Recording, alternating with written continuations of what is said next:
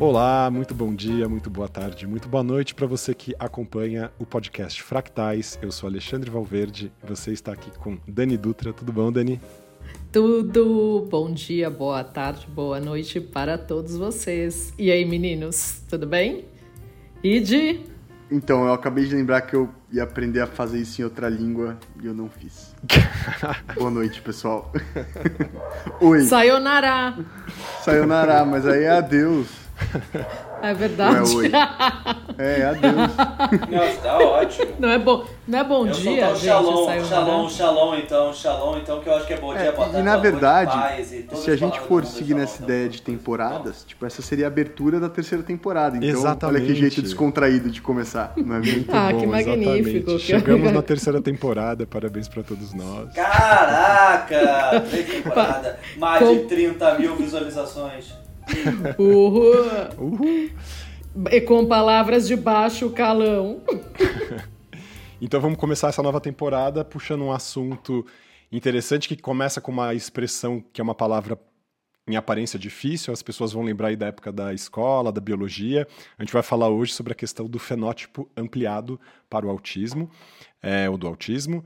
E essa palavra fenótipo, para quem lembra da biologia, é a expressão da nossa carga genética, para a gente falar de um jeito simples. Né? Então, cada um de nós porta os seus genes e a aparência que isso dá ao nosso corpo, né, ao nosso funcionamento, é o que a gente chama de fenótipo. Então, eu tenho cabelo preto e liso. Então, esse é o meu fenótipo, e aí eu tenho o gene que faz com que meu cabelo seja preto e liso, coisas nesse sentido. E aí, o que, que isso tem a ver com a neurodivergência, com o autismo? Né? Hoje a gente sabe é, que o autismo tem um, um, componente genético muito importante. Né? 99% é, dele é determinado por questões genéticas. É, e esses genes também são herdados. A gente também tem que saber distinguir que uma questão genética não necessariamente se confunde com uma questão hereditária. Né, porque a gente pode ter uma alteração genética que aconteceu na transformação das células do nosso pai ou da nossa mãe no meio do processo e a gente apresenta aquela característica que não necessariamente estava presente nos nossos pais. Basicamente Mas, seria da mistura, né? Tipo, quando. Não na mistura, o... de acontecer uma mutação no processo. Aí acontece uma ruptura, de repente tem algum par de base que é misturado, e aí você tem uma mutação. Nessa hora que você tem a divisão. Que está, tipo, gerando junta... o embrião, né? Isso, que o embrião está se formando. Que está forma... tá gerando gameta, antes do embrião. O embrião é depois que juntou o gameta do pai com o gameta da mãe. Ah, então na formação dos gametas é que podem ocorrer as alterações genéticas isso, que geram. Isso. É, eu achava é, é. que era no encontro e elas acontecem antes, Puxa, na verdade, pode acontecer um monte de coisas. Não, pode acontecer depois do encontro. De repente você pode ter uma, uma Por quebra isso que temos no três começo. Anos de biologia na escola. É, exatamente. As coisas são um pouco mais complexas. Se a gente, se a gente for entrar no meandro aqui da questão genética, a gente vai longe. É, numa Mas escalazão as, azinho, defina fenótipo. É, exatamente. exatamente. Não, mas é interessante a gente estar tá com isso, porque isso vai gerar um monte de questões na cabeça das pessoas. É bom que a gente deixe claro o que, que a gente está querendo apontar aqui. Fato é que o, o, autismo tem uma carga genética muito grande, uma carga biológica muito grande, vamos falar assim, contrariamente ao que se pensava antigamente, que era uma questão mais biográfica, determinada pelo comportamento dos pais, e notadamente da mãe com a criança. A gente sabe que hoje não tem nada a ver isso. E se a gente pensa que tem uma questão genética muito importante, ora, por que, que eu é, apresento a carga genética do autismo e não o meu pai ou minha mãe. E aí, quando a gente vai olhar para os nossos parentes, a gente começa a perceber que sim, eles apresentam uma série de características. Talvez essas características sejam em número e intensidade o suficiente para também caracterizar um autismo, e aí, nesse sentido, eles também receberiam um diagnóstico. Mas às vezes isso não acontece, e é isso que é o fenótipo ampliado. É quando você tem uma pessoa que apresenta características que são né, típicas da atipia, mas que não tem o quadro completo, vamos assim dizer. E aí, isso é uma coisa muito comum da gente também é, começar a observar na, na nossa história depois que a gente faz né, e recebe o diagnóstico, como a gente começa a olhar para o lado e começa a falar, poxa, mas meu pai, minha mãe, meu irmão e minha irmã, e meus primos e meus avós. A gente vai até falar sobre isso depois no terceiro bloco. Mas é, o que é importante da, dessa história é, é pensar que, primeiro, há um silenciamento também e uma invisibilização destas pessoas. Então, se a gente já fala de uma invisibilização das pessoas do espectro, imagine então quem tem só o fenótipo ampliado. Eu acredito que no futuro talvez nem vá existir essa divisão, porque para mim tudo isso faz parte do que é o espectro. Porque é isso, assim, em que momento você atravessou a fronteira em que você deixou de ser o azul celeste para ser o azul turquesa, sabe assim, quem que passa, quem que atravessou aquela linha? Você sabe que uma pessoa está meio perto da outra ali nesse sentido das cores, eu estou falando aqui usando essa analogia das cores para facilitar o nosso pensamento, mas eu acho que nós estamos, se a gente pudesse pegar a humanidade inteira e distribuir uma do lado da outra, a gente formaria uma mandala, provavelmente, do que são os nossos comportamentos, e aí cada pessoa ocuparia um lugar, assim, nesse espaço. E a neurodiversidade é o lugar que cada pessoa ocupa. Se a gente consegue encontrar grupos e falar, ah, você na sua neurodiversidade tem mais um quê de autismo, você tem mais um quê de altas habilidades, você tem mais TDAH, você tem um pouco dos três, você tem um pouco dos dois, são outros 500. Mas, é, no fim, para mim isso são só manifestações dessa pluralidade e a gente que arbitra entre dizer, ah, isso aqui caracterizou uma síndrome ou não. Até porque o que, que, é um autismo nível 1 nesse sentido? O meu é diferente do do meu pai? Ou o meu pai só vai receber diagnóstico de fenótipo ampliado e eu que vou ficar com o diagnóstico de autismo ou diagnóstico de altas habilidades? Então fica toda essa confusão. Então é uma situação interessante. É, é uma questão que todos nós atravessamos, porque a gente vai forçosamente se perguntar: e aí, os meus parentes e as outras pessoas, se isso é uma questão genética, eu não sou o primeiro e único da família que de repente nasceu com essas características. Então acho muito bacana de a gente poder ouvir as nossas histórias. Eu queria passar a bola aqui para ouvir um pouco da história de vocês, depois eu falar um pouco da minha.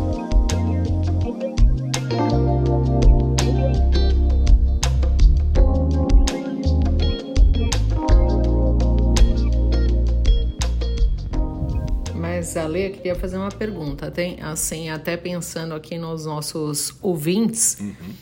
se é, tem um, como é que a gente forma uma a nossa visão de fenótipo ampliado? Assim, tem uma vamos chamar de quantidade, não é quantidade, né? Mas tem uma medida é, que a gente fala assim, não, olha, esse uhum. o fenótipo ampliado vai até X. Depois você já foi diagnosticado ah, como, tá.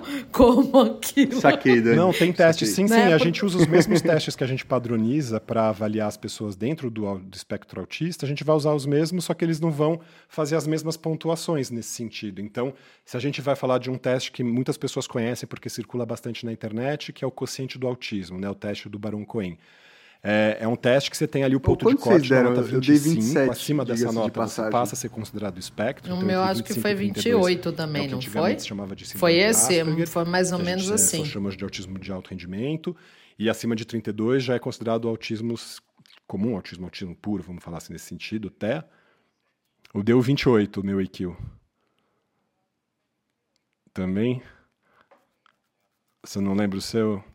E aí, é, que é bem na fronteira, por isso que fica também difícil. Algumas pessoas falam, ah, mas acho que você não é autista. Falo, Bom, pelo AQ apareceu isso, e o teste de sistematização e as outras coisas. Então, o que, que acontece? As pessoas vão chegando muito perto é, da, da, da, nota de corte, vamos falar assim, mas não ultrapassam essa nota de corte. Então, tem essas características, é, ficam subclínicas, vamos falar assim, entre aspas, vai é, porque não, não caracterizam o quadro completo, vamos dizer assim. Mas eu posso, sim, elencar. Eu estava fazendo uma lista aqui dos meus parentes de primeiro grau, aqui só os que eu já lembro de cabeça: meu pai, minha mãe, meus avós. É muito interessante ver todas essas questões de hipersensibilidade sensorial, é, todos os meus parentes tinham hipersensibilidade hum. sensorial tátil, auditiva. O vovô é um vampiro. E aí ele não gosta de alho também. Ah, o vô tem fotofobia. ah, sabe assim, porque ele já era médico, falava nesses termos, então ficava por isso e a gente achava uma elegância dele ter a versão à luz do sol. Mas não foi entendido isso como uma característica. É, a minha avó que não gostava de ser abraçada, que era super discreta, eu era o único neto que podia tocar nela. Então tinha umas coisas muito assim, que era super sistemática, organizada, com a rotina dela, com a ida para o trabalho, que andava nas mesmas ruas, pegava as mesmas, sabe assim, comia as mesmas coisas, e que na época a gente não achava fofinho. Ah, era assim, a avó, ela hum. sistemática desse Felipe, você é sistemático? Em, em nomear isso. Você pode. E não que isso não tenha significado um é, sofrimento, não, óbvio. Acho depende. que tem uma história de vida que foi atravessada por é não reconhecimento dessa própria condição. Mas eu sou tipo no horário. complicado. É. Mas. Não, não, é. mas esse aqui é arrumaram. Mas o, o, o as minhas coisas são bem bagunçadas. Vou mostrar minha mesa aqui, é realmente bem bagunçada. Então eu sou considerado uma pessoa extremamente bagunçada com as coisas. Entretanto, no trabalho, horário, essas coisas, eu sou bem é, sistemático, assim. É, mas é. A minha mulher até fala que negócio de virginiano, que ela fala que eu sou anti-virginiano com isso, mas. Tipo, mas posso fazer um comentário, Fê? Eu acho que é. você é mais é, bagunceiro naquele, naquele ambiente seu do trabalho imediato, que eu poderia chamar da sua oficina, o seu ateliê, sua mesa de trabalho imediata. Porque o seu acervo, ou seja, o seu trabalho histórico, aquilo que você acumulou, é super organizado. Isso é, é super... as coleções de boneco. É. Não, sim, elas ficam ali, mas é tipo assim, eu não, elas. Sabe aquelas pessoas que se. Tipo, se alguém mexer e mudar a ordem, não vai fazer nenhuma diferença para mim. Então, uhum, então, uhum, não tem uhum. essa análise de toque ou coisas específicas, eu gosto de ver isso. E todo mundo que conhece me considera uma pessoa bem bagunçada. Então, tipo assim, bagunçada tipo de, de organização. Tipo, uhum. Uhum, uhum. É, em relação a quase tudo. Documentos, eu perco coisas. E eu pouco me importo se, tá, se eu perco algumas coisas ou não, entendeu? Então, tipo, é, é uma discussão. Eu boto controle em tudo que é lugar. É, tipo assim, é, minhas roupas eu jogo no chão. Então, tipo assim, eu sou uma pessoa bagunceira. E, Fê, e essa questão. Analisar. E essa questão que você. Porque você trouxe em um dos episódios dessa história da sua família, também tem algumas pessoas com colecionismo, quer dizer, você vai olhando alguns traços de é, pessoas então, da sua família é, que também apresentam. De... Como que você viu isso, assim? É, eu tava até pensando nesse negócio da família que você tá falando. Eu colecionei, tem um negócio assim do, do, O meu pai guarda todas as coisas de modo muito organizado. Meu pai é aquela pessoa que vai guardar tudo com caixa. Eu nunca vou ser uma pessoa que vai guardar tudo com caixa. Hoje eu acho legal, mas se eu ganho uma coisa nova, eu nunca vou guardar caixa. Eu acho que eu pego a caixa no primeiro dia. Meu pai é um cara que guarda com caixa. O meu avô é o cara que guardava tudo, pregos e tudo mais. Assim. Mas, tipo assim, é engraçado, porque esse lado da família do meu pai, é, eu, eu acho que tem menos pessoas dentro do espectro do que o lado da minha mãe. E da minha mãe é engraçado quando a gente tava falando desse negócio de proximidade e tudo mais, tipo assim, minha, meu avô teve três filhas, tá? É, elas eram muito inteligentes, as três, assim, tipo... Mas elas casaram com pessoas muito mais inteligentes que ela. Então, tipo assim, tem aquele negócio de iguais se aproximam, a gente pode falar do genético, fenótipo, tudo, mas tem o efeito também de tipo, você é desse jeito, é a chance de você se relacionar ou casar com alguém muito parecido com você e isso ajudar no quesito genético é gigantesco. Então, tipo assim. Hum, mas é... posso fazer um parênteses, Fê? Sim, claro. No sentido de que às vezes eu acho que em outros contextos, e já estamos aqui no nosso segundo bloco falando sobre uh, reconhecimento na nossa família, né? E aí você começou a falar disso, de pessoas inteligentes se atraírem por pessoas inteligentes. Só que eu percebo na minha família, quando eu penso no meu pai, que é a pessoa que mais teria características no espectro autista, eu sinto que em outras realidades as pessoas podem vir a buscar pessoas que elas vão poder controlar por meio da inteligência delas. Por quê? É, então acho que é aquele negócio de vários tipos de espectro e vários tipos de inteligência, né? Tipo... É, mas você entende o que eu quero dizer? Porque às vezes você, tipo, é tão deslocado o tempo inteiro que, tipo, você vai precisando ganhar poder para justamente poder se afirmar, é, se afirmar. E esse poder, ele se expande numa esfera emocional e intelectual também, como uma forma de masking, né? Como, tipo, uma liderança. Vestir uma assim. máscara que te fazem obrigar a te aceitar. E é muito difícil você conseguir fazer, pelo menos comigo, eu sinto essa máscara se segurar. Quando você se depara com alguém que realmente, tipo, compartilha das características com você, essas máscaras caem, inevitavelmente.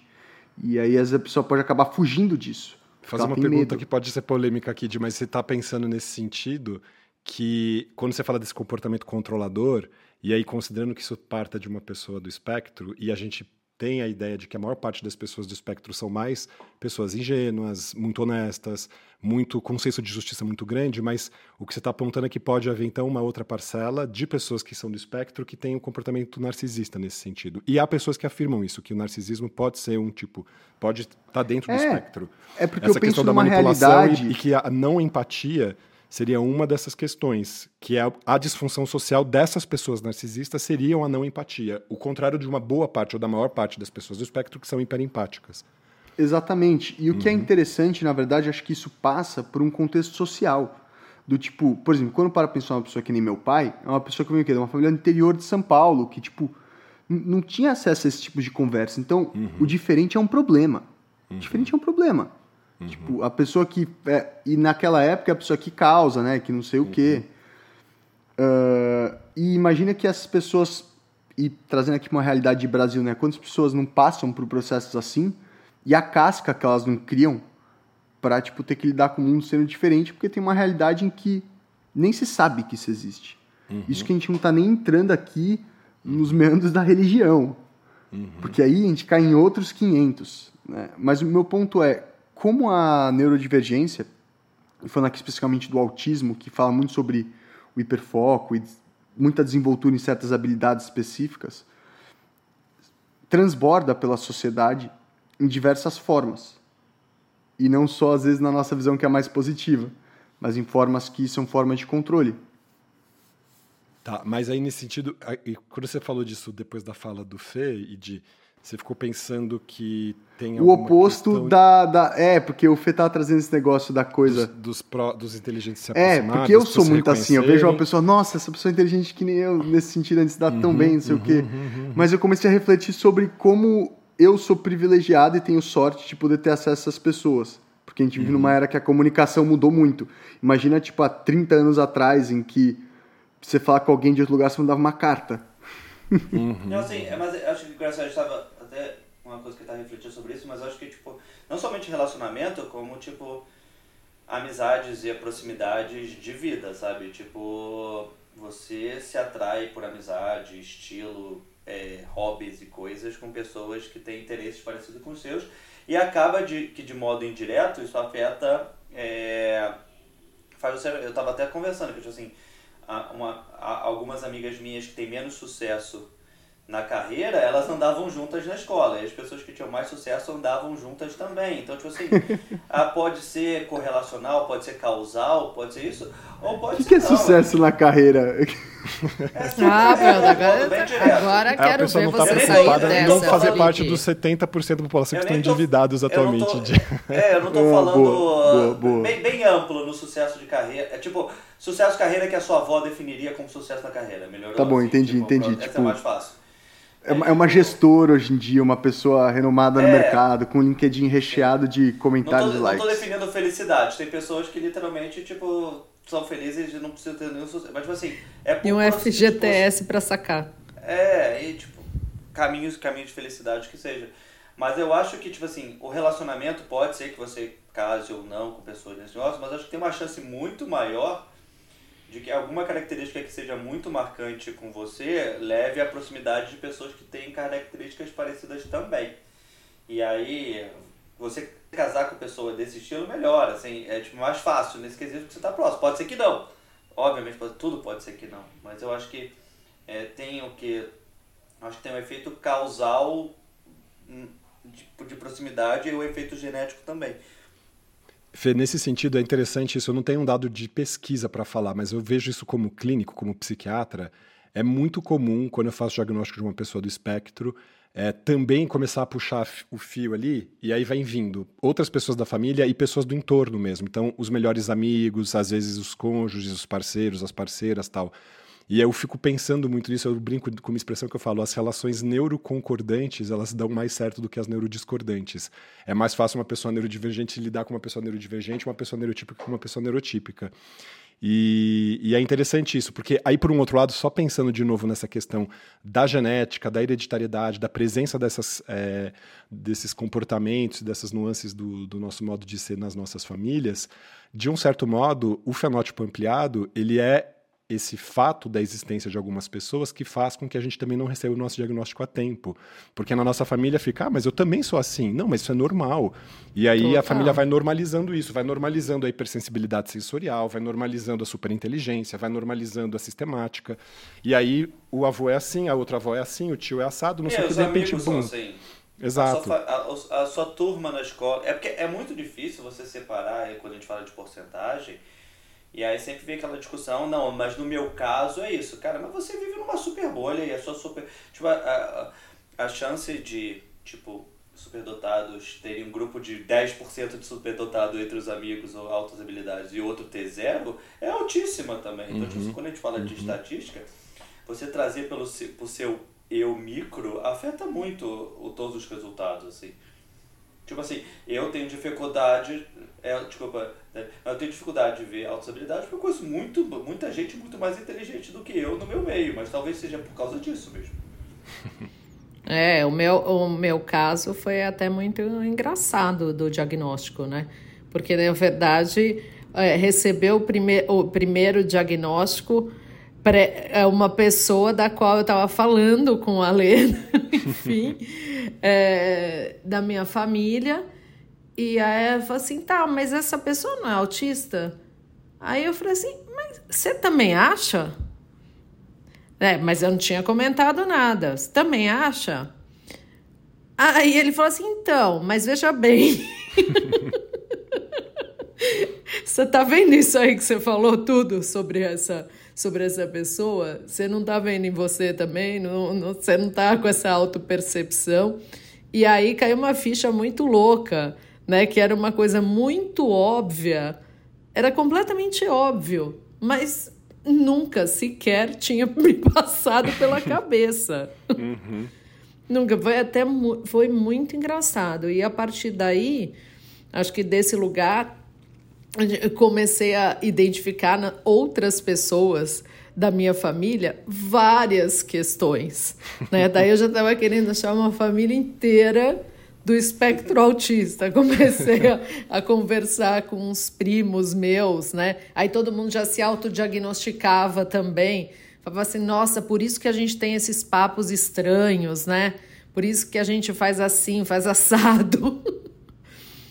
e uma das coisas que eu lembro, que eu comentei até aqui antes, é que o meu avô, eu tenho uma lembrança dele, né? Porque como a gente se reunia na casa dos meus avós todos os domingos, o meu avô, ele não suportava que a gente falasse supostamente para ele era alto. E ele usava um aparelho né, no ouvido e tal. E, é, e a, eu sempre achei isso do meu avô como uma rabugice, né? Assim, não sei, como se ele fosse rabugento.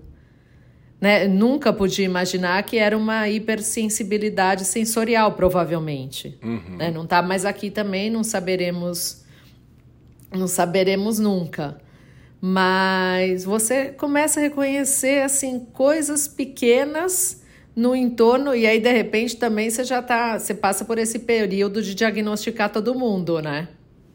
Que eu não sei vocês, eu já diagnostiquei assim, nem sei quantas pessoas, mas eu guardei para mim, tá, Ale? Eu também. Ou encaminhei para você.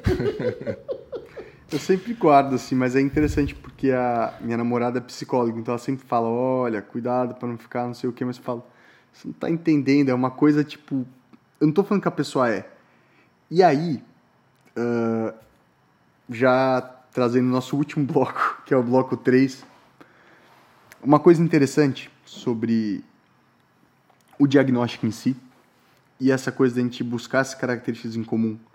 Quando eu fui diagnosticado e fiz o teste, uh, minha reação foi fazer esse teste depois com a minha namorada e ver as respostas dela. E foi muito interessante porque várias respostas eram muito parecidas com a minha, com as minhas. Falava, nossa, caramba, como que você faz isso também? Você deu tipo essa nota para isso, não sei o quê. Só que aí quando eu fui ver o resultado do teste dela, deu tipo, sei lá, 10, muito fora, entendeu? Nada dentro. Falei, caramba, que doido, cara. Tipo, isso é a prova, isso mostra o que, que é neurodivergência, entendeu? Eu não sei como que são os pesos que eles dão para as respostas ali e tudo mais, mas o ponto é, uma pessoa neurotípica respondeu a parada na minha frente e eu tive vários fatores de identificação. E nesse sentido, Dani, eu estou trazendo essa coisa porque essa coisa a gente reconhecer nos outros.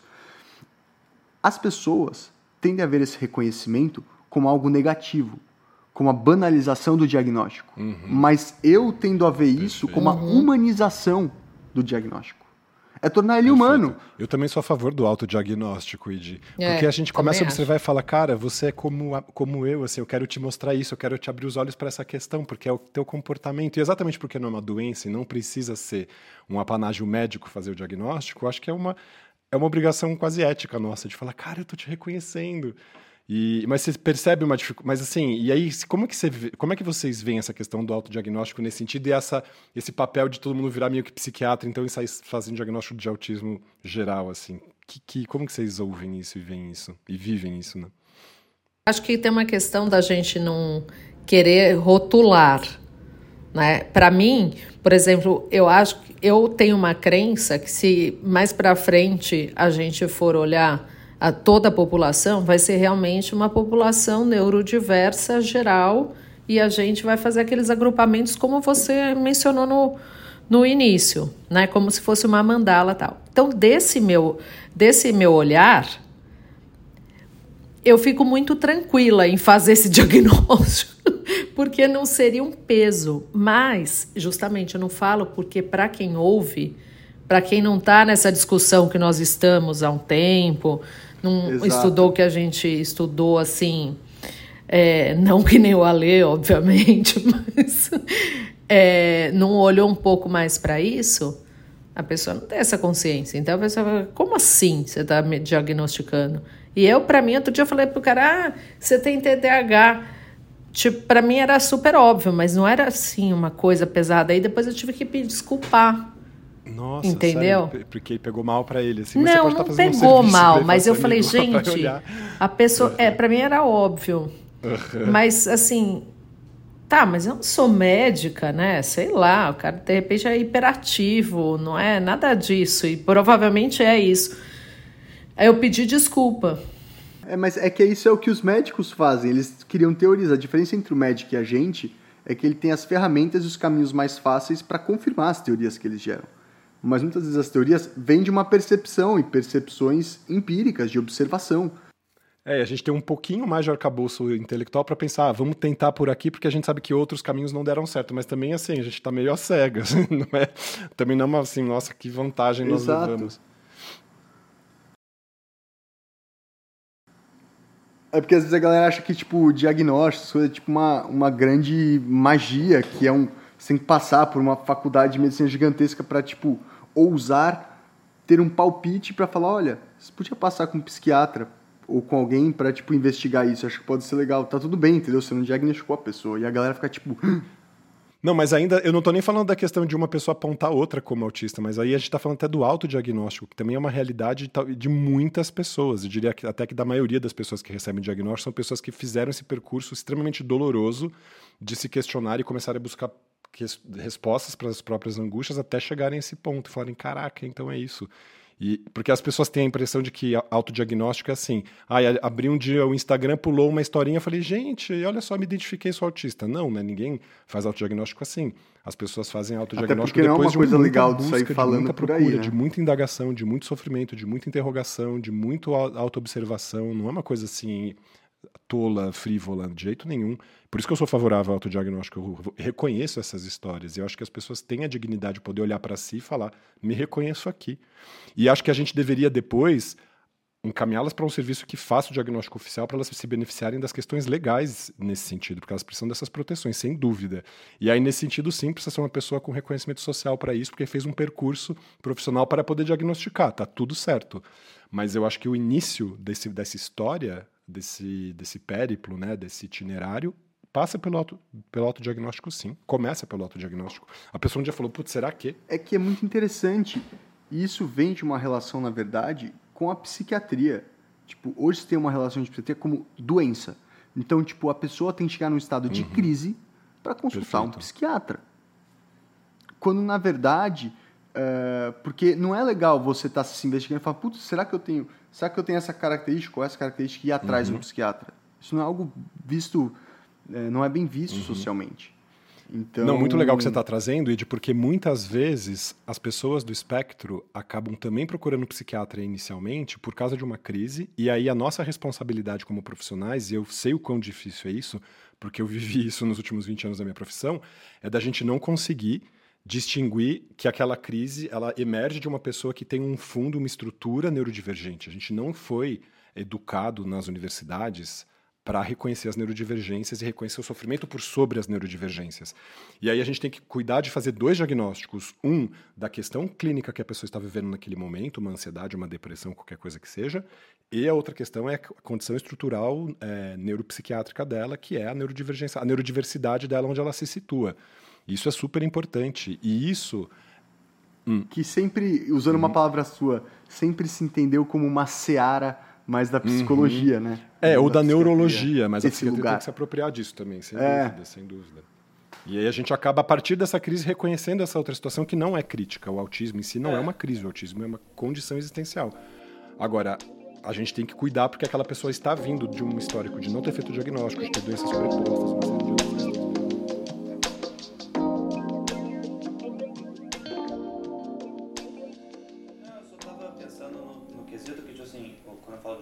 eu nunca diagnostico no quesito autismo, tá? Eu, eu, eu, diagnostico no quesito neurodivergente.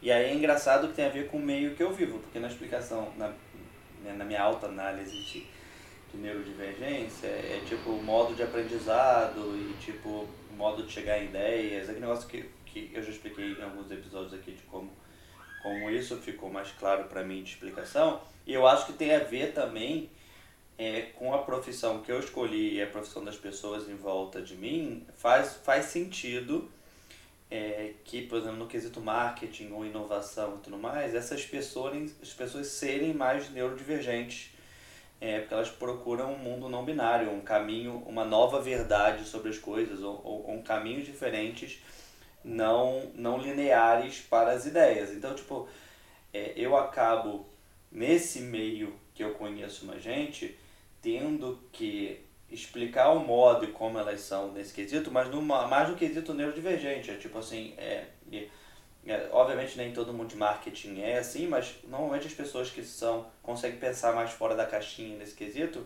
em alguns já até né, por essa definição de fora da caixinha, acaba sendo desse jeito. Aí é uma coisa interessante de ficar analisando. É, acaba sendo muita gente em volta de mim, pelo menos acho com mais sucesso nesse segmento, que eu percebo uma similaridade nesse quesito. Eu não diagnosticaria elas como autismo, porque a maioria delas elas são extremamente extrovertidas. É tipo, mais quesito eu aqui, que tipo, é, é, qualquer pessoa que me conhece teria grande dificuldade de me ver. Mas eu também, cara. Inclusive, eu muitas vezes sou considerada assim, o introsa do rolê.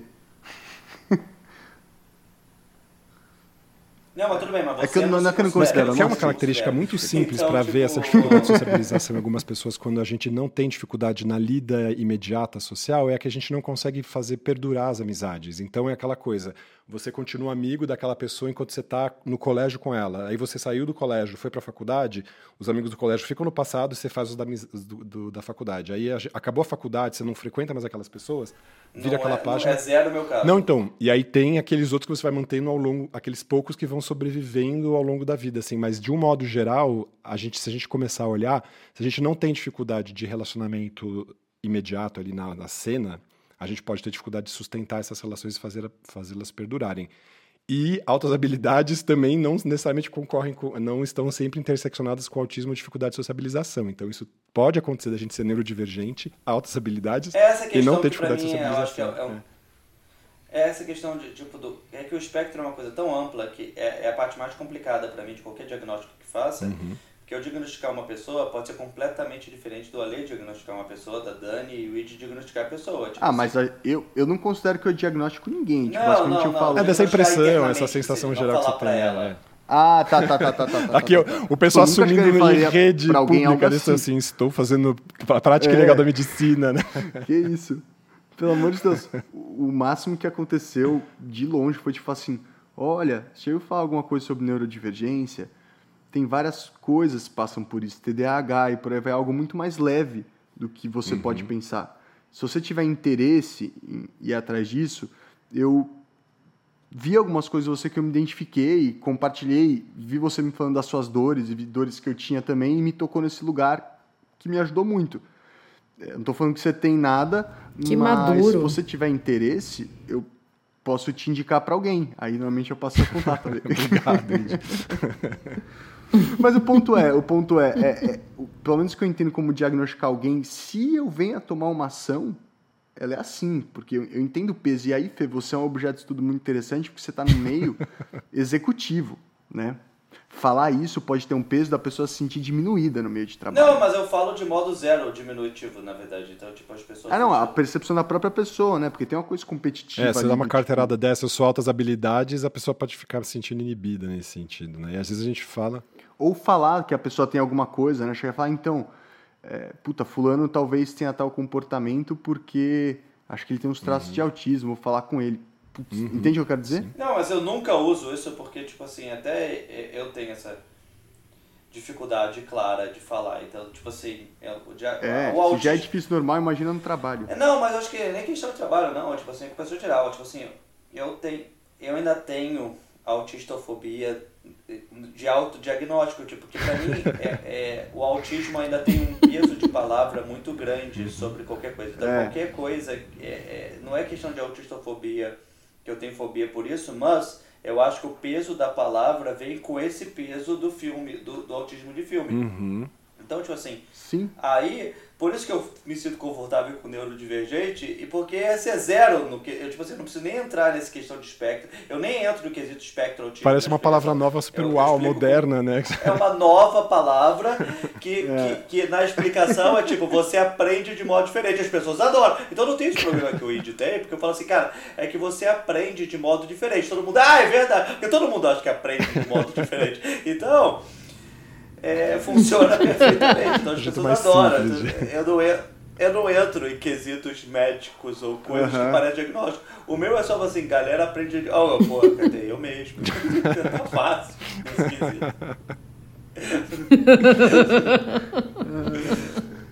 Você é. pensa diferente, né? Eu falo, nossa, o seu pensamento é não linear, como o meu, muitas vezes. Eu queria muito poder já puxando até pro fim aqui, galera, que acho que a gente já tá, tá mais descontraído, mas queria muito poder voltar no tempo de quando eu trabalhava na XP com a visão que eu tenho de mim mesmo hoje e como eu ia, tipo, olhar as pessoas, aquele ambiente insano, né? Tipo, claro que não o Lobo de Wall Street, mas imagina que o Lobo de Wall Street é um clichê daquilo, né? Tipo, a hipérbole daquilo, mas a essência tá ali. Sim. Tipo, é a mesma vibe. E aquelas pessoas, cara, tipo, a galera ficava andando com o fone de ouvido, falando com o cliente, porque o fone sem fio, né? E não sei o quê, e aí se olhava no espelho e tal, e todas as coisas aconteciam. Você queria sair diagnosticando todo mundo, né? né? não, não sei, mas tipo, até pode ser, inclusive, galera, um tema para um próximo episódio. É, situações, como nós ach, achamos que nós veríamos situações marcantes na nossa vida se tivermos a, tivéssemos a visão da nossa divergência como temos hoje. Pegar belas histórias e... Isso. É, legal, boa, boa ideia. É, tipo, pegar belas histórias. Que nem eu contei da XP. É, falei, olha, falei a cena aqui e tal. E, tipo, sim, já deu pra sim, imaginar, né? Várias coisas. Vocês provavelmente têm histórias assim. Depois a gente devia ter avaliado o fenótipo ampliado eu em personagens de filme. interessante. tipo, o Lobo de Wall Street. É, eu não é lembro o nome Jordan dele Belfort. agora. Mas Muito enfim, o que, que vocês acham? Acho é. Fala o episódio de celebridades mesmo. É, esse tipo é uma coisa mais. Depois tem que defender que o Messi é autista sempre. É, exatamente. Nossa, é, tem agora a reportagem como o Messi ser a possibilidade do Messi ser autista é Nossa, é prejudicial para o próprio Messi. Tem muitas coisas assim agora. Porque é um negócio que ele Aí não é autista, supostamente. Gente, no final, né? Tipo, a galera Quem se preocupa com faz, exatamente entendeu? é o Messi que tem que saber disso, mais ninguém, né? Tipo, é, uhum. é o Messi que tem que se preocupar, do, tipo, e é muito doido isso. Eu não me preocupo também com uma pessoa autista. Eu falo, cara, eu, é uma coisa que faz tanto sentido para você mesmo. Fala, ah, bicho, deixa o compadre lá no processo dele. É, entendeu? É, mas vai ser bom um ah, dia que as pessoas vão saber se localizar dentro desse grande espectro, né? Dentro desse, dessa grande mandala Sim. da humanidade onde a gente se situa, assim. Só para completar também, encerrando aqui, já me despedindo, é, tá muito curioso de ver os meus colegas de faculdade também fazendo diagnóstico agora nessa mesma época, assim. Porque nós, de novo, fizemos, estudamos numa, numa fase que a gente não era ensinado a reconhecer o nosso autismo. E a faculdade de medicina, com o vestibular super difícil que tem, é, acaba sendo, no fim das contas, uma catraca enorme que só vai Sim, pegar sem dúvida. com alto nível cognitivo tal. Então é bastante comum isso estar acontecendo também, o que é muito curioso. É, porque... O sistema cria as bolhas, basicamente. É, não, mas aí a questão é, e, mas e quando o sistema fica cego para quem pertence a esse próprio sistema, porque os médicos não fazerem o próprio diagnóstico do, né, o diagnóstico do próprio autismo, significa que eles vão continuar cegos para poder fazer das outras pessoas, e elas são as pessoas socialmente é, desenhadas né, para isso. Assim, né? de, o recorte é esse: ó, os médicos têm o poder de fazer isso, e eles não podem porque eles nem conseguem, porque não conseguem reconhecer o próprio. Isso é uma questão muito importante. assim. E, e é muito interessante como eu tenho conhecido muitos médicos e ajudado alguns a fazer o próprio diagnóstico também, assim. Não sei se eu contei essa história para vocês, eu fui num retiro com 25 médicos, no final dessa semana, desse retiro, oito vieram falar comigo, olha, eu ouvindo a sua história, acho que eu sou do espectro também e tal. Um terço das pessoas que estavam ali. Você fala, uau, caramba. Não, acho que a gente consegue extrapolar isso para a turma inteira da faculdade, mas é impressionante, assim. É, mas é interessante estar tá seguindo os números de. Não, não está, mas sinceramente, é se a gente for olhar as neurodiversidades, eu vou dar um palpite aqui que o futuro vai dizer se a gente tem, ou eu tenho razão ou não. Eu acho que é meio a meio, sinceramente, na normotipia e na neurodivergência. Não, mas também. Tem uma eu ia chamar 30%, eu estava é, acreditando em 30%. Coisa aí desses 30% que é tipo acho que é naquele documentário do Spotify que tem na Netflix que rola isso, que eles falam que entre pessoas de tecnologia, tipo, a porcentagem é muito maior, é muito, muito maior por do que entre a média da população. Sim. Por isso, se um terço que você fala bate. Exatamente. Aqui nesse podcast, por exemplo. Né? Somos Aqui... 100%. o Fê, na verdade, não, somos, somos é pouco enviesado, né? Porque o Fê tem um pezinho aqui, mas tá entendendo se soma 100 ou... Ah, Fala aí, eu, eu ganhei em porcentagem, eu ganhei em porcentagem. Eu fico em 95. É, você, não mas sou, não é a porcentagem não é cheia ainda, entendeu? Eu, eu sou 12,5, é, sou 12,5, tá bom. Exato.